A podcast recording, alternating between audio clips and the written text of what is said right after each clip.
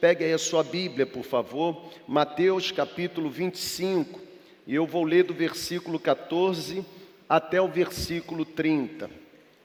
Quero desejar a todos vocês um bom dia, que a graça de Jesus esteja habitando no seu coração, que esse domingo seja um domingo extraordinário para você, que não se torne apenas mais um cumprimento de agenda na sua dinâmica religiosa, mas que Deus dê a você experiências, sabe, experiências únicas, que o seu envolvimento na celebração resulte para você em um batismo de poder, de presença, uma nova visitação, um renovo do coração, um renovo da sua mente. Eu quero ler esse texto, Mateus 25, a partir do versículo 14, e quero pensar com você sobre o perigo do talento escondido.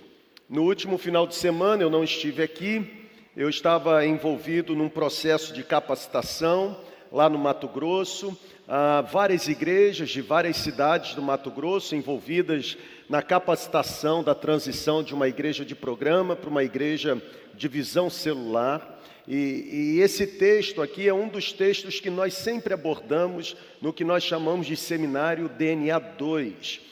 E esse texto mexeu comigo e, e Deus aqueceu meu coração para que eu pudesse trazer essa palavra. Por quê?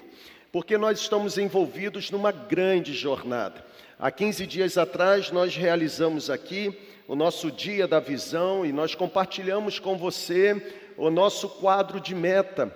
Nós dissemos que a nossa expectativa até setembro de 2022 é exatamente alcançarmos 375 células. E talvez você diga assim: por que ah, bater tanto numa meta? Por que ressaltar tanto um número? Óbvio porque nós, nós sabemos para onde estamos indo e nós já aprendemos que toda meta precisa ser mensurável, precisa ser específica, precisa ser temporal e precisa ser alcançável.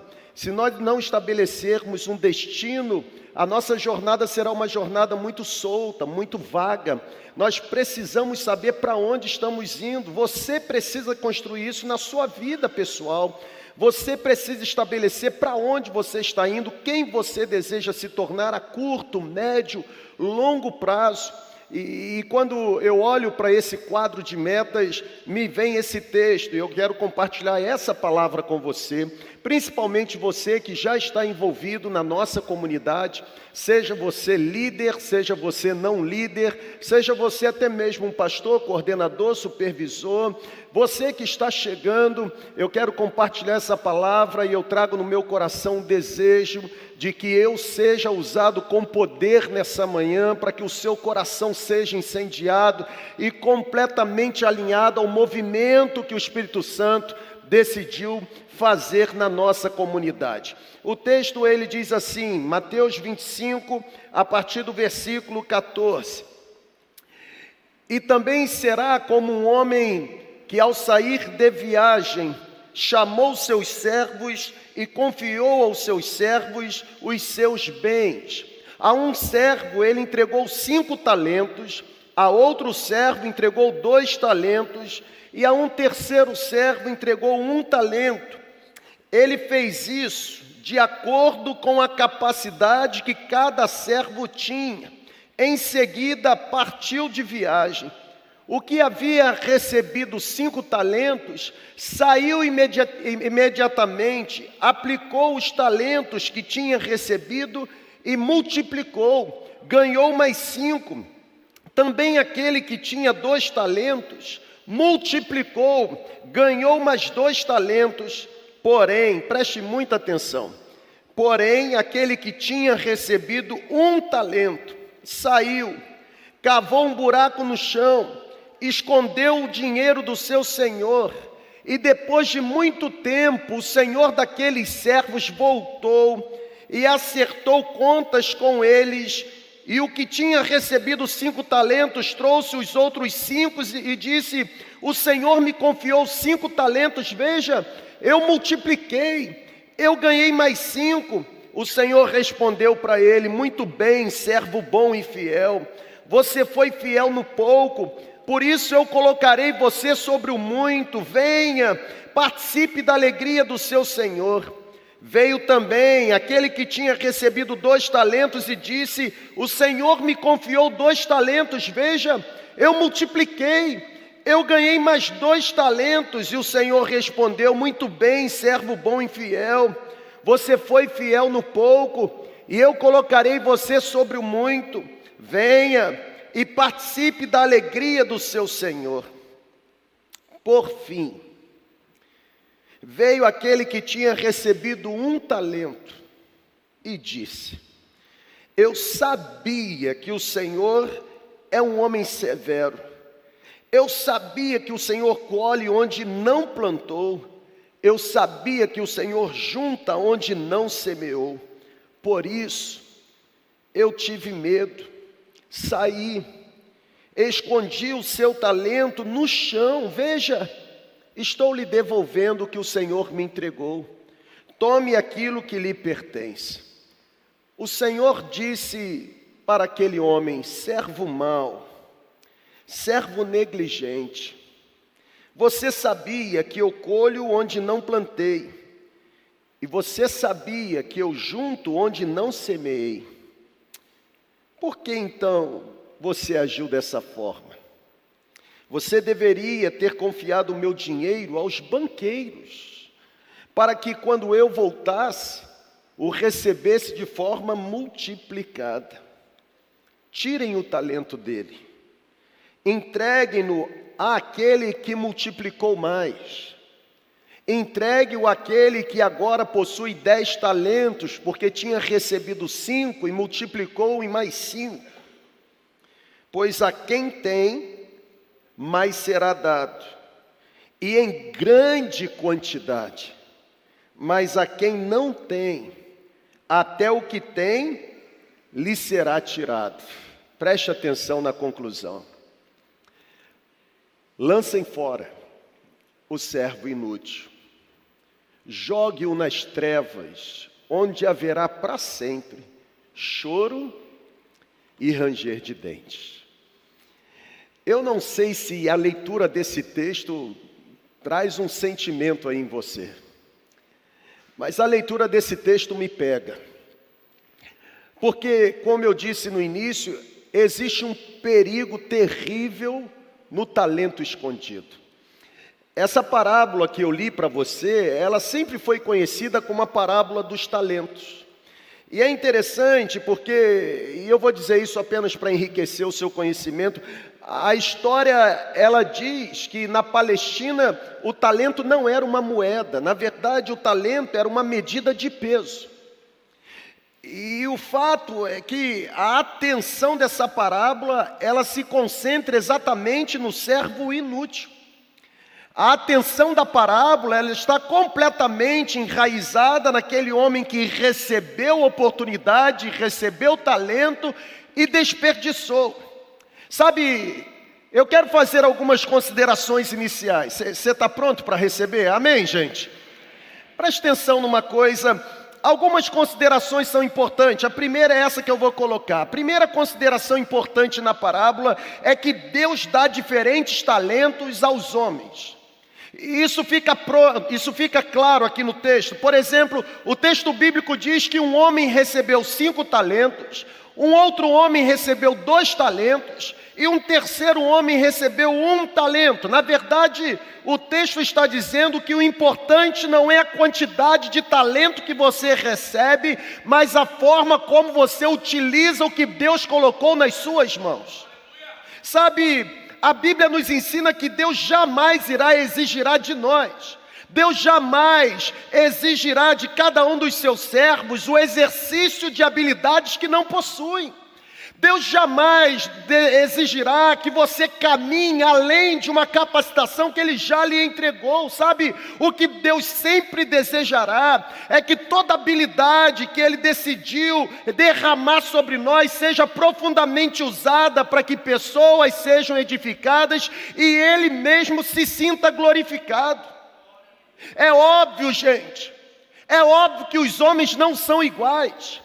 É óbvio que a igreja é composta de diversidade, de variedades, Não é verdade? Nós aprendemos isso domingo passado. Tem elefante, não é verdade? Tem leão, não é? Nós aprendemos. Deus gosta de diversidade. Deus gosta de variedade. É óbvio que nós não somos iguais. No entanto, nós precisamos aprender uma questão.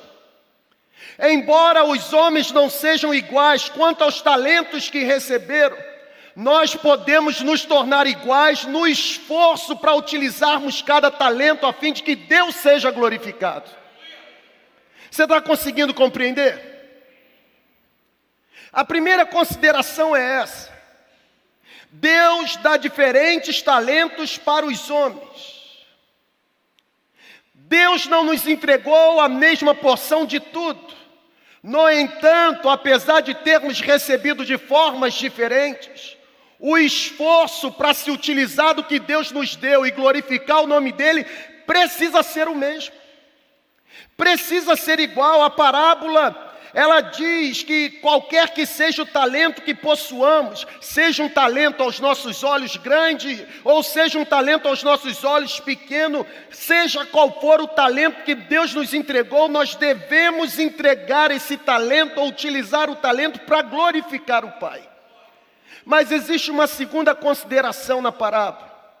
E a segunda consideração inicial que eu faço é que a recompensa do trabalho bem feito não é descanso. A recompensa de um trabalho bem feito no reino não é aposentadoria, mas é a realização de mais trabalho. Olha o que diz os últimos versículos que eu li com você. Tirem o talento daquele que o desperdiçou e entregue o talento dele para aquele que recebeu mais.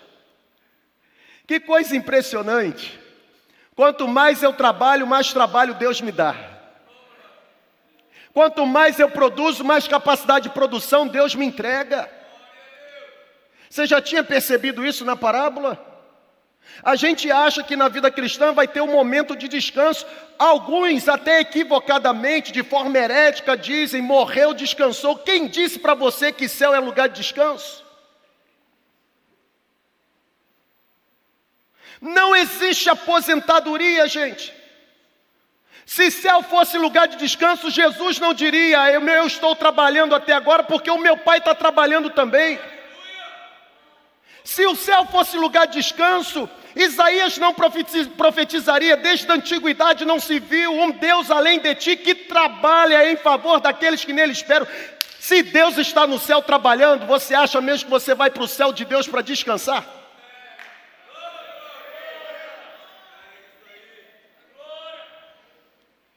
A diferença é que o trabalho lá, Glauber, não será mais penoso como aqui por causa do pecado, voltará a ser prazeroso. A recompensa de trabalho no reino é mais trabalho. Por que, que você está reclamando? Se você está tendo capacidade de produzir mais, é porque Deus encontrou você a oportunidade de entregar mais. Nossa, vocês estão tão quietos. Será que você está entendendo mesmo? Vamos trabalhar, gente. Uma segunda consideração, observe um texto bíblico. Aos dois servos que tinham multiplicado, tanto que recebeu cinco quanto aquele que recebeu dois, a recompensa não foi aposentadoria compulsória. Pelo contrário, eles receberam o privilégio de realizarem tarefas maiores, eles receberam o privilégio de desempenharem responsabilidades mais sérias na obra do Senhor. É por isso que a Bíblia diz: você é fiel no pouco, eu colocarei você sobre o muito. O problema é que tem gente querendo estar no muito tem, sem ter sido fiel na produção do pouco.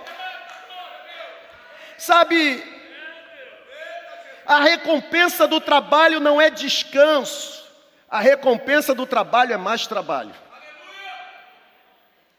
Por isso que quando você estiver trabalhando muito no reino de Deus, cuidado com a sua murmuração. Pode ser uma expressão de ingratidão pela oportunidade que você está recebendo, de Deus ter enxergado em você alguém capaz de receber mais responsabilidade ou mais atribuição. Existe uma terceira consideração inicial para eu entrar na introdução. E a terceira consideração inicial é: o homem que recebeu um castigo não foi o que multiplicou. O homem que recebeu o castigo foi aquele que se recusou a fazer qualquer esforço. Pessoal, o homem que recebeu um talento, olha para cá, isso aqui saltou os meus olhos, talvez você não vá concordar comigo. Mas o homem que recebeu um talento, ele não perdeu o talento. O talento foi retirado. Preste atenção. O homem que recebeu um, ele não perdeu. Na verdade, ele se limitou a não fazer nada com o talento recebido. O texto bíblico diz: Eu tive medo e enterrei. Me permitam fazer uma afirmação. Me permitam? Se esse homem que recebeu um tivesse arriscado, e porque arriscou tivesse perdido, teria sido menos trágico do que não fazer nada com o privilégio que recebeu. Porque quando o Senhor retorna e vai confrontá-lo, o Senhor diz para ele assim: se você sabia que eu colho onde não plantei, e se você sabia que eu junto onde não semeei, você não deveria ter confiado o talento que eu te entreguei na mão dos banqueiros. Ah, mas é risco. Você não deveria ter confiado para que quando eu voltasse recebesse multiplicado. Pior do que arriscar e perder é receber e não fazer nada com o que recebeu. E quando eu olho para a segunda igreja, Quantos talentos foram derramados aqui? E a pergunta é: o que você tem feito com o talento que Deus te entregou? Pior do que perder, gente, é não fazer nada. Tem gente guardando talento no armário para poder botar uma moldura e ficar de recordação. Nós precisamos aprender Olhar para esse texto é abrigar na mente a convicção de que o Senhor investe em pessoas esperando resultado. Pessoal, quando eu olho para esse texto e também olho para o nosso quadro de meta, o que, o que aquece o meu coração, o que incendeia a minha mente é ter certeza que Deus sempre vai esperar resultado a partir daquilo que Ele nos entregou. E aqui está uma profunda lição que nós devemos aprender. Se Deus espera resultado a partir daquilo que nos entrega, certamente o resultado será cobrado por Ele. Compreendeu? Vou aquecer essa poltrona aí agora. Se ele te entregou, pode ter certeza que ele vai cobrar. Vai. O que ele te entregou? Capacidade de produção? Vai cobrar. O que ele te entregou? Habilidade na proclamação? Vai cobrar. O que ele te entregou? Habilidade na administração, adorar, vai cobrar o que ele te entregou, habilidade em produzir riquezas, ele vai cobrar. Se o que você recebe não produz glória para o nome dele, pode ter certeza que o dia da prestação de contas vai chegar.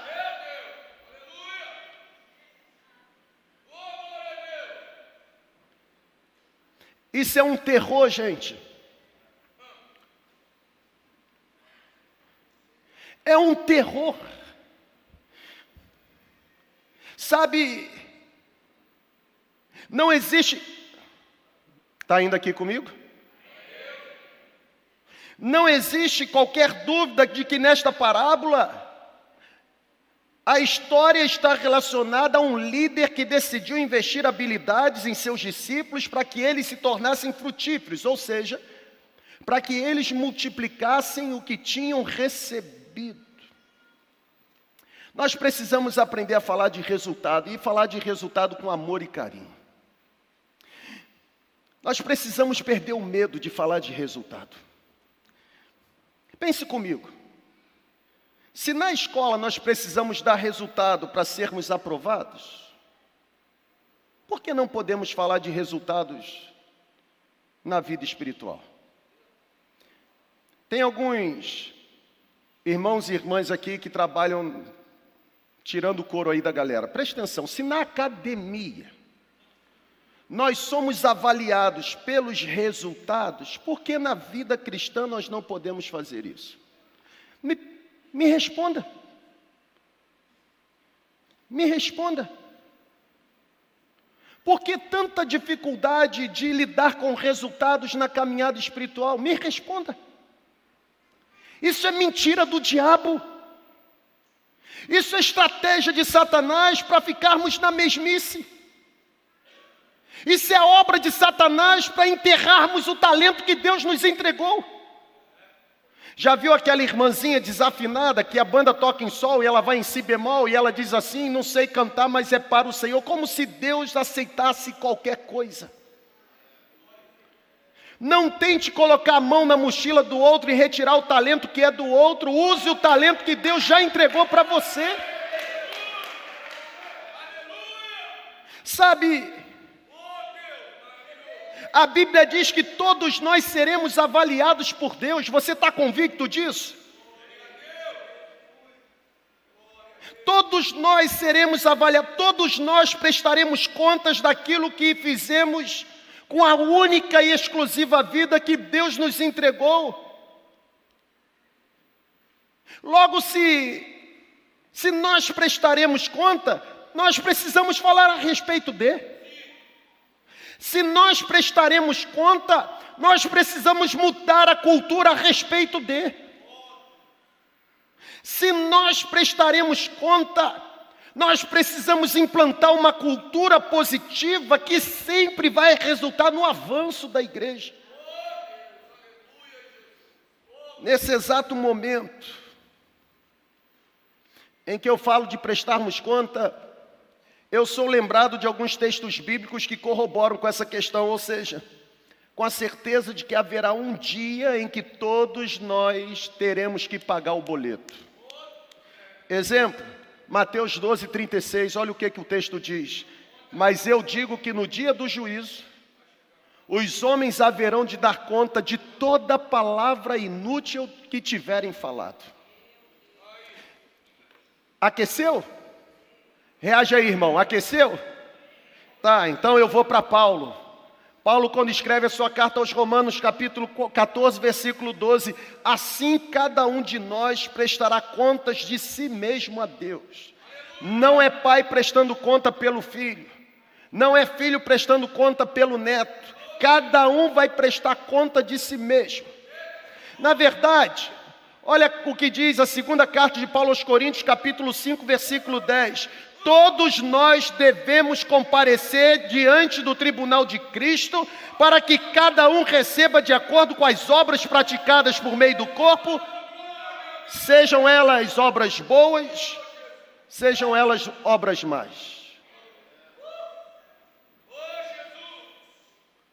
Se você acha que na vida cristã é caminhar sem ter certeza que lá na frente terá um boleto para se pagar, você está equivocado.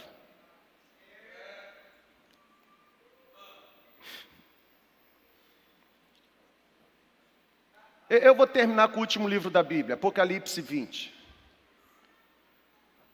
Apocalipse 20, 12 diz: Eu vi também os mortos. Faz silêncio aí, irmão, presta atenção.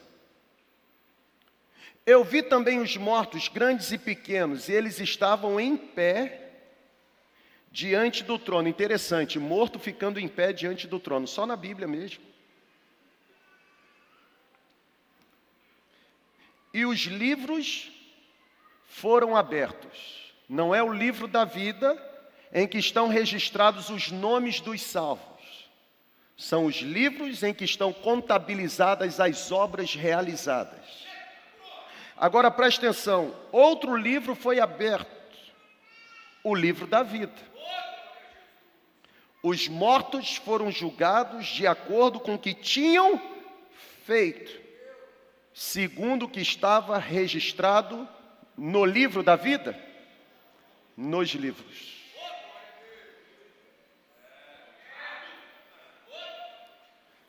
Tem uma régua passando agora aqui, ó.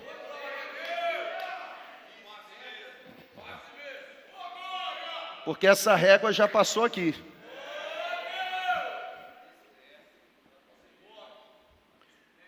Quando eu olho para essa parábola e considero tantos textos que eu acabei de apresentar,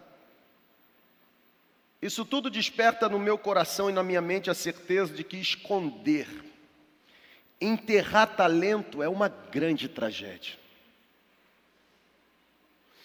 Porque nós vamos prestar contas do talento que recebemos. Eu lamento estragar o seu domingo logo pela manhã.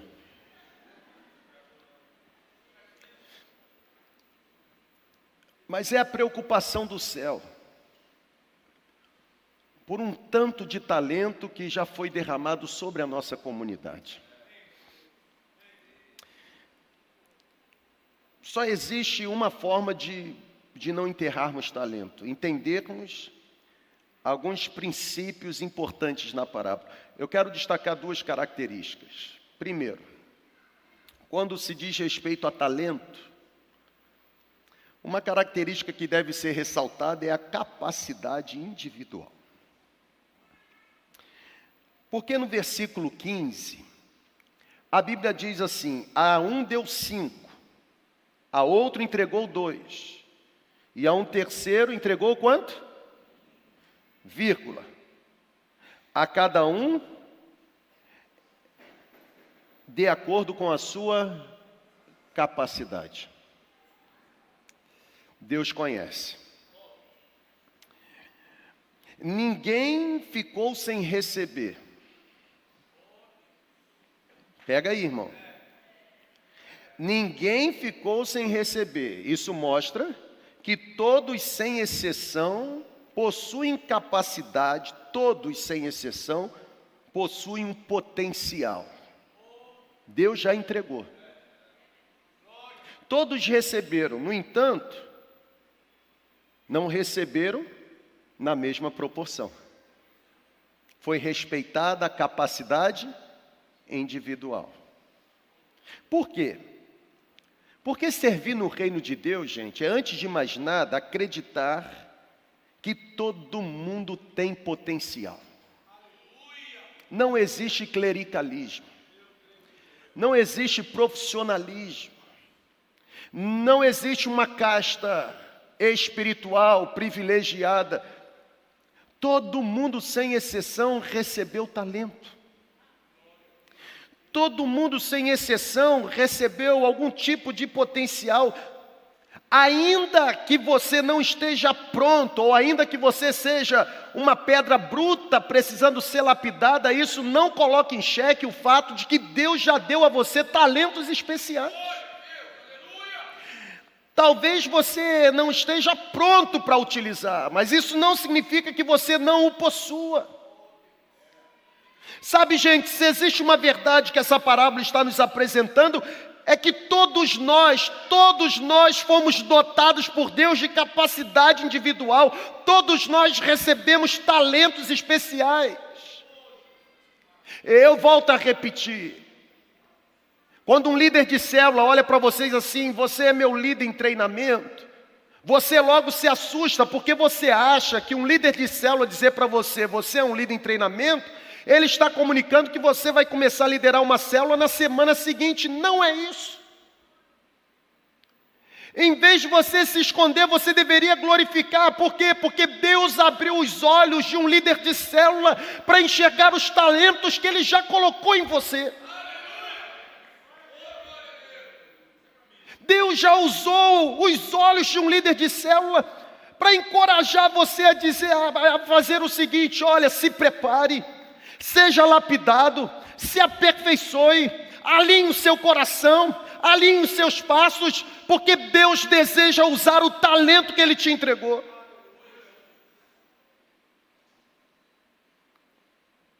Talvez você não esteja pronto, e não está mesmo. Mas pode ter certeza de que a capacidade Deus entregou. É possível enxergar potencial em todos, sem exceção.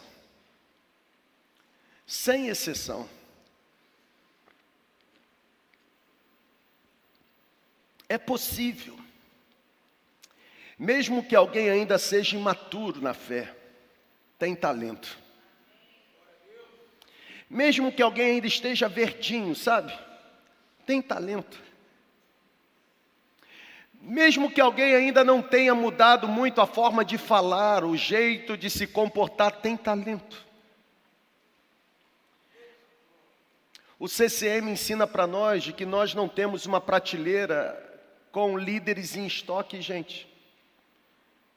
O CCM ensina para nós de que líderes não nascem prontos. O CCM ensina para nós de que líderes são resultados de investimento intencional. Olha quantos talentos aqui dentro.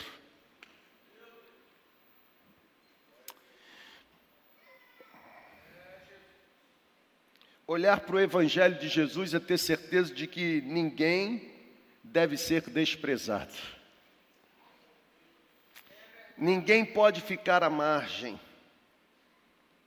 O que nós precisamos fazer é apenas destravar. Você está compreendendo o que o Espírito Santo está soprando sobre nós? Vamos fazer uma avaliação honesta da liderança de Jesus?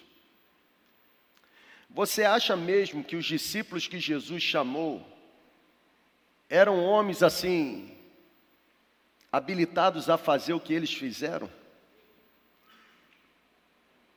Pessoal, com sinceridade, jamais eu iria convidar para fazer parte do meu time pastoral. Imagina se eu ia colocar Judas Iscariotes para ser tesoureiro na segunda igreja.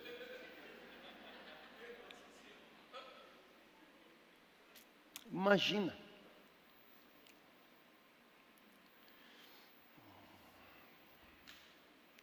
Mas Jesus chamou assim mesmo.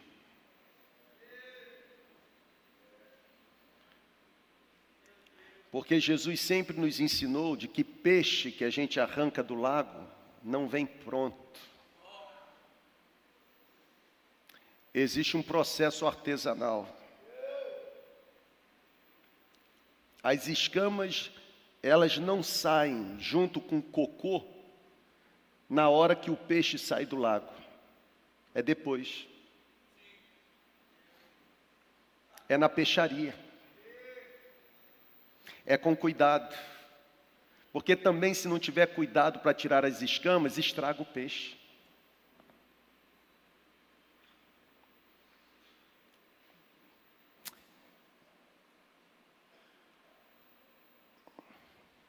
Essa palavra me pegou. Porque quando eu olho para Jesus e vejo Jesus chamando homens tão imperfeitos, a única conclusão que eu, eu chego é que Jesus tinha uma tarefa enorme para ser realizada e tinha pouco tempo para executá-la. Apenas três anos para percorrer toda a Galiléia, toda a Judéia, pregando o Evangelho de cidade em cidade. Foi por isso que Jesus, na Galiléia, recrutou homens sem qualquer tipo de pedigree. Jesus viu naqueles homens potencial. Jesus decidiu investir neles. E aqui mesmo, na nossa comunidade, aqui mesmo na segunda igreja, pessoal, nós temos descoberto líderes extraordinários. Pessoas que antes eram desconhecidas, anônimas, mas porque um pastor um supervisor ou até mesmo um líder foi capaz de destravar o potencial, agora aquele que era desconhecido está realizando um trabalho sensacional. Nós temos professores no CCM lecionando que nós jamais iríamos chamar porque não vem com uma credencial para ser apresentada. É gente que antes nós olhávamos e achávamos que eram pessoas completamente verdes, sabe? Cru. mas que entra na sala de aula com uma autoridade, com uma unção, que você olha e diz assim: Isso não foi adquirido em livro, isso foi derramamento do céu.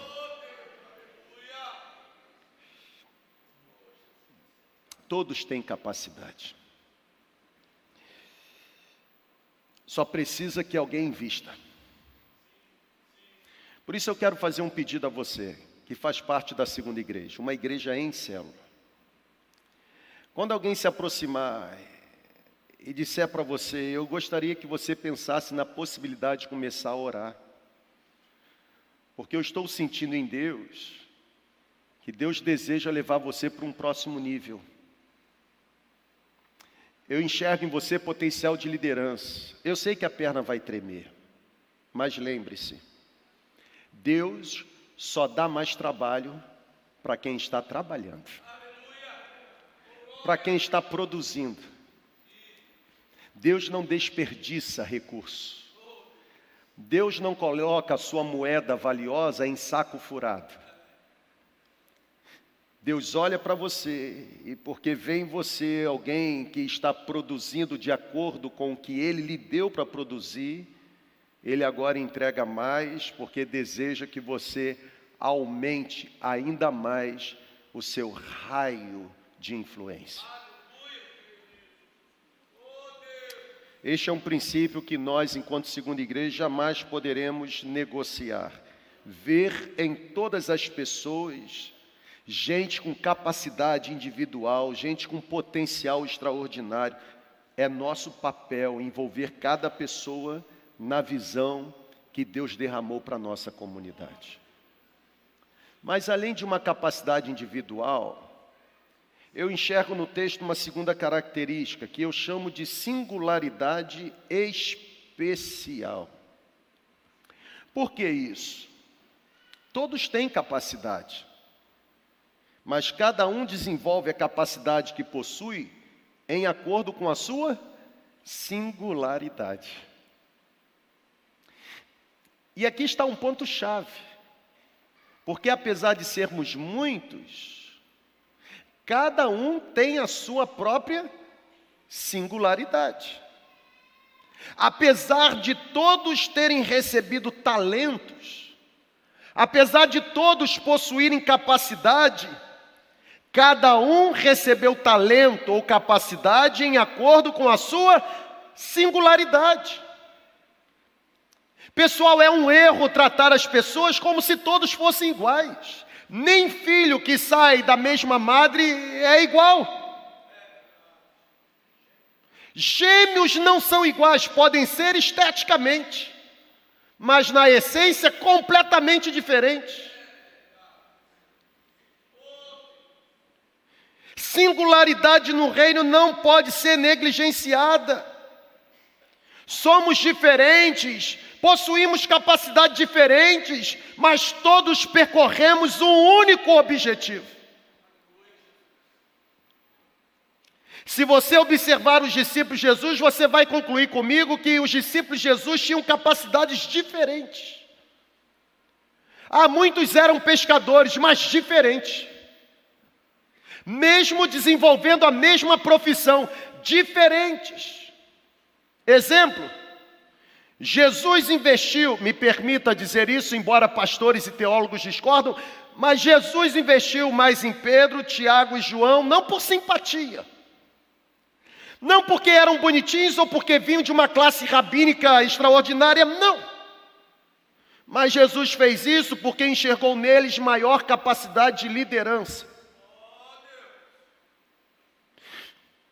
Na parábola, o Senhor entregou cinco talentos para quem tinha capacidade de receber cinco talentos. Eu vou repetir, olha para cá.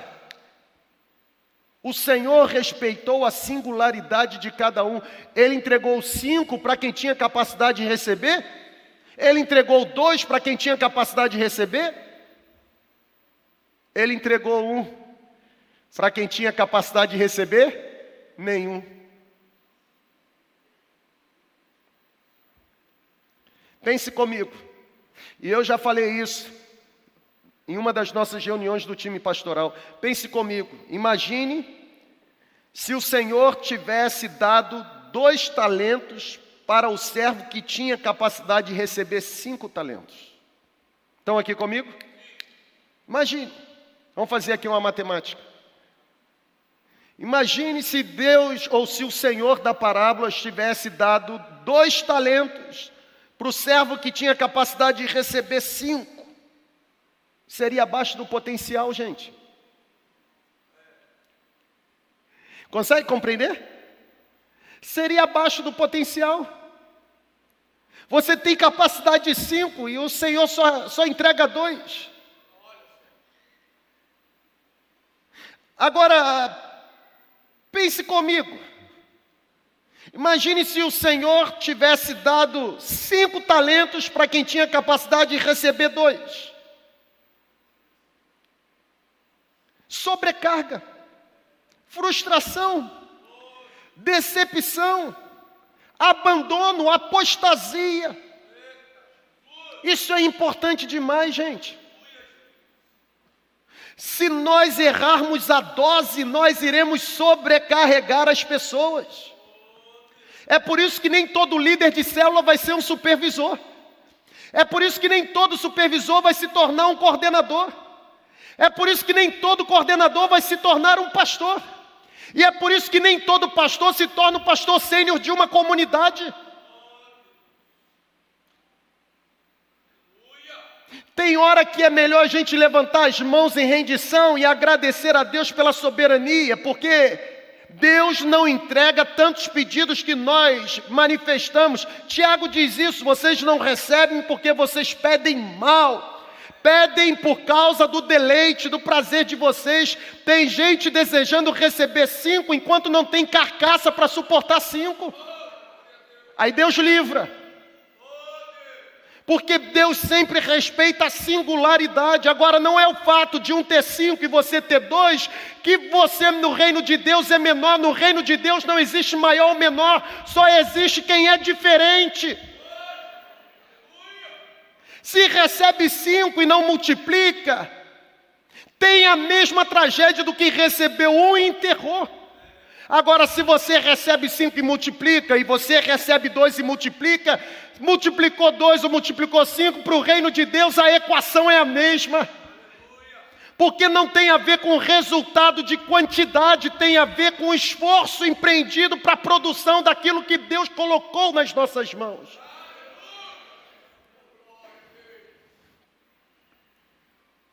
Eu disse algumas semanas atrás, a comparação é uma é uma tragédia.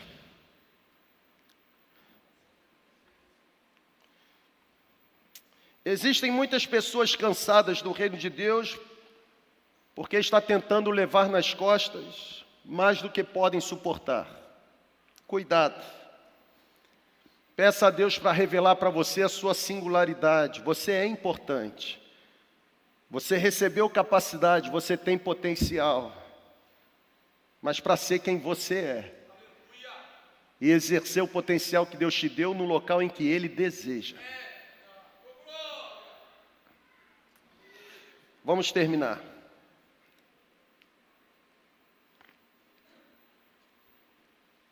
Tá tudo bem, gente? Tá tocando aí?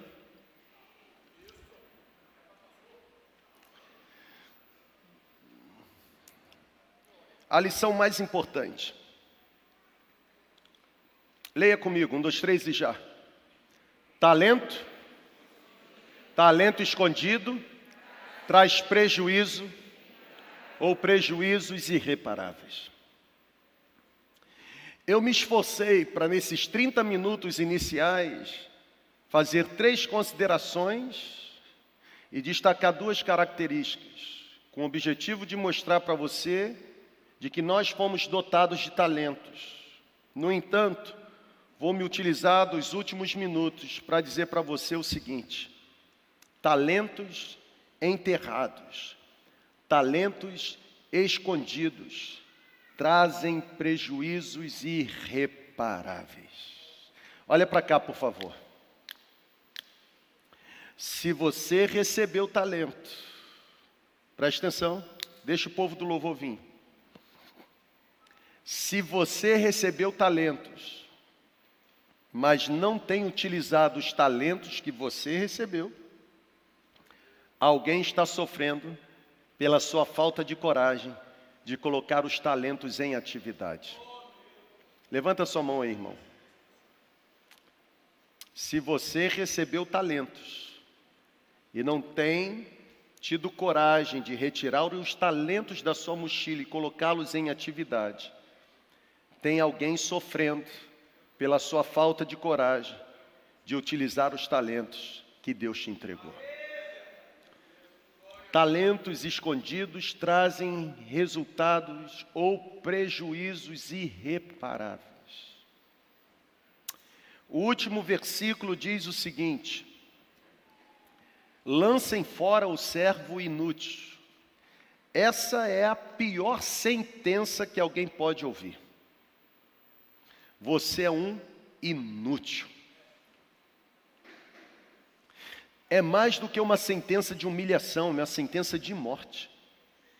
Porque diz o seguinte: lancem fora. E fora, em que lugar? Nas trevas onde haverá choro e ranger de dentes. A Bíblia diz que aquele que não multiplicou o que recebeu foi jogado fora. Jesus, ele está revelando aqui ele está revelando como Deus espera de nós resultados a partir do que nós recebemos. Sabe, gente, nós não podemos fugir desse aspecto da vida cristã. Ainda que não gostemos de ser cobrados, ou ainda que não gostemos de falar sobre resultados, a Bíblia está deixando claro, como a luz do dia, que haverá um momento na agenda de Deus em que prestaremos contas. Nós não podemos enterrar os talentos que temos recebido, pelo contrário, gente. Nós devemos aproveitar cada oportunidade significativa para tocar vidas em nome de Deus.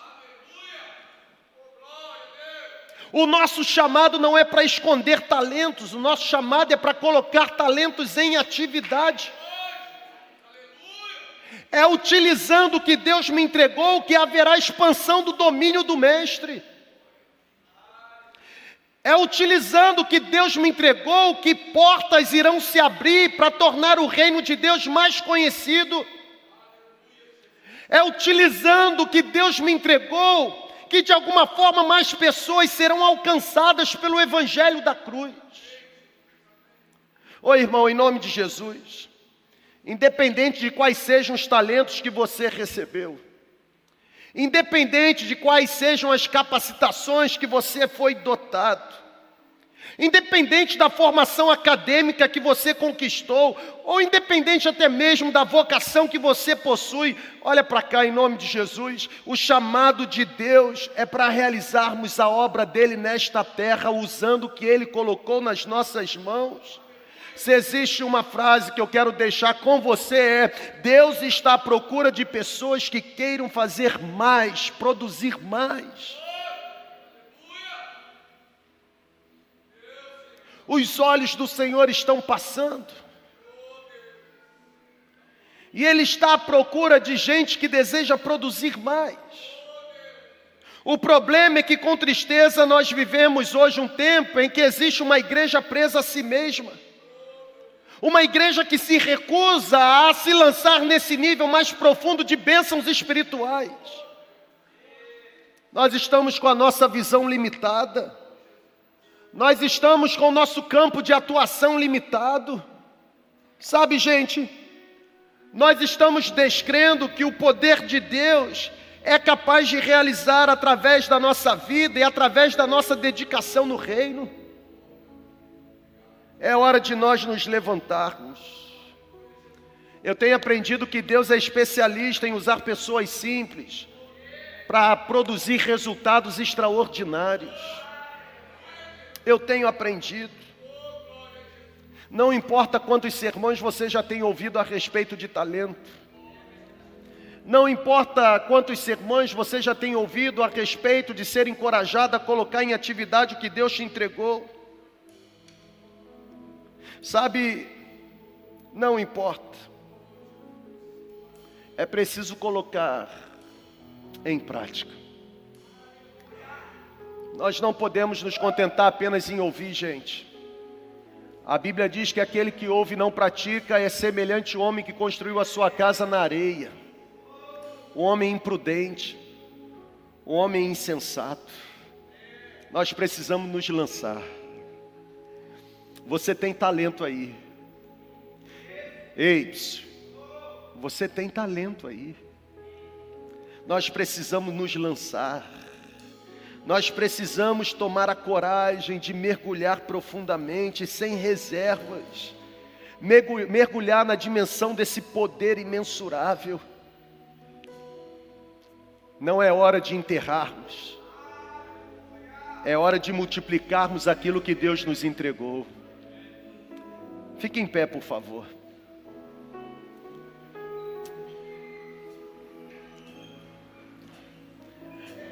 Você precisa entender que Deus deseja usar a sua vida.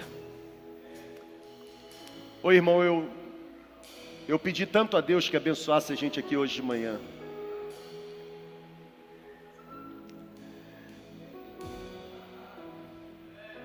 Você precisa ser destravado. O servo inútil, o fim dele é, é fogo e ranger de dente. Não tenha medo. Não precisa ter medo. Pode arriscar. Se não der certo, tente novamente. Quem disse para você que no reino de Deus a gente acerta na primeira vez? Não acerta. Eu fico me lembrando quando eu comecei a pregar. A primeira vez que eu preguei na minha vida foi no terceiro vagão do trem Japeri, Central do Brasil porque era o chamado vagão dos crentes. Só tinha assembleano e pentecostal, e eu batista. E naquela época puramente batista. Hoje um pouco corrompido, mas naquela época puramente batista. E eu me lembro quando uma irmãzinha do coque, depois de ó, iniciar o pandeiro, olhou para mim e disse assim: a oportunidade está com um varãozinho aí, ó. Ainda menosprezou o varãozinho, porque assim, do jeito que ele está é batista. E eu pensei rápido, se eu pregar aqui, lascou, ninguém dá glória a Deus, que eu não sei pregar do jeito que eles pregam. Mas eu falei, tem um talento aqui.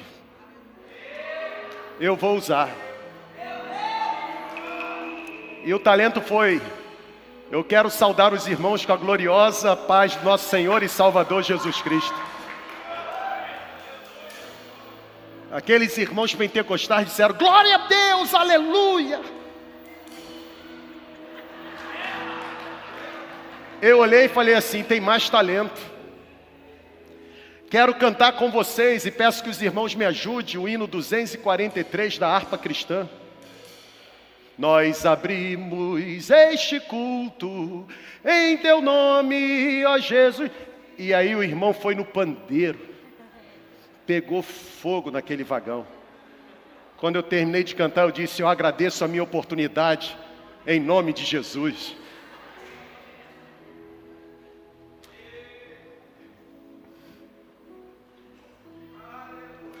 Eu me lembro quando eu comecei a pregar.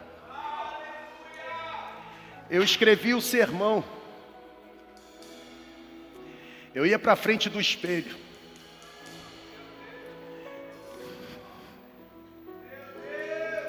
Eu pregava o sermão e não durava cinco minutos. E eu ficava desesperado.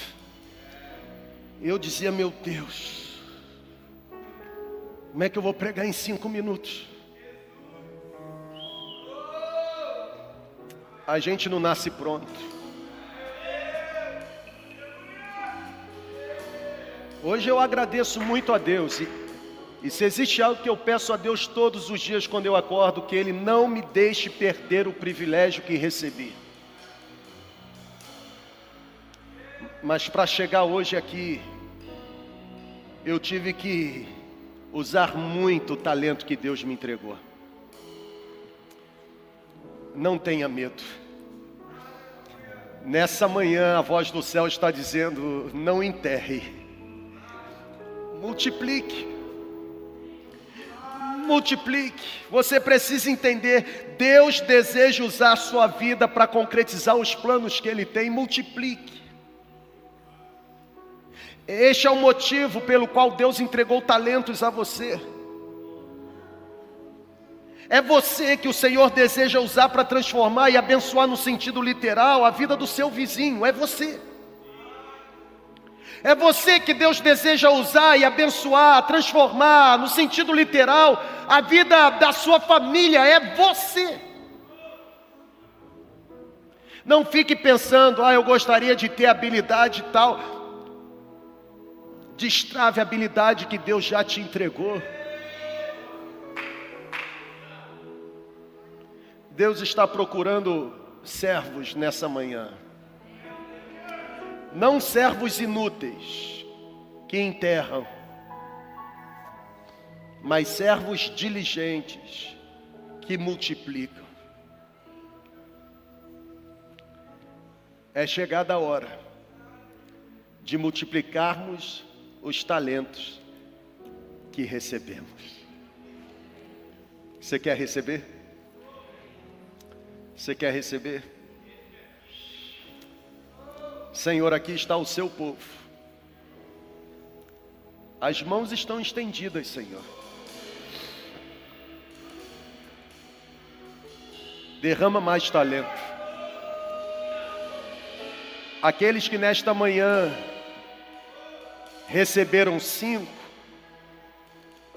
derrama unção de multiplicação para que eles ganhem mais cinco. Os que receberam dois, derrama unção para que eles multipliquem mais dois. Os que receberam um, livra-os da tentação de enterrarem o que receberam. Vem sobre nós, Espírito Santo. Vem sobre nós incendeia o nosso coração. Vem sobre nós. Tu conheces a essência do nosso coração. Vem sobre nós, Espírito Santo. Vem sobre nós. Queremos produzir para a glória do teu bendito nome.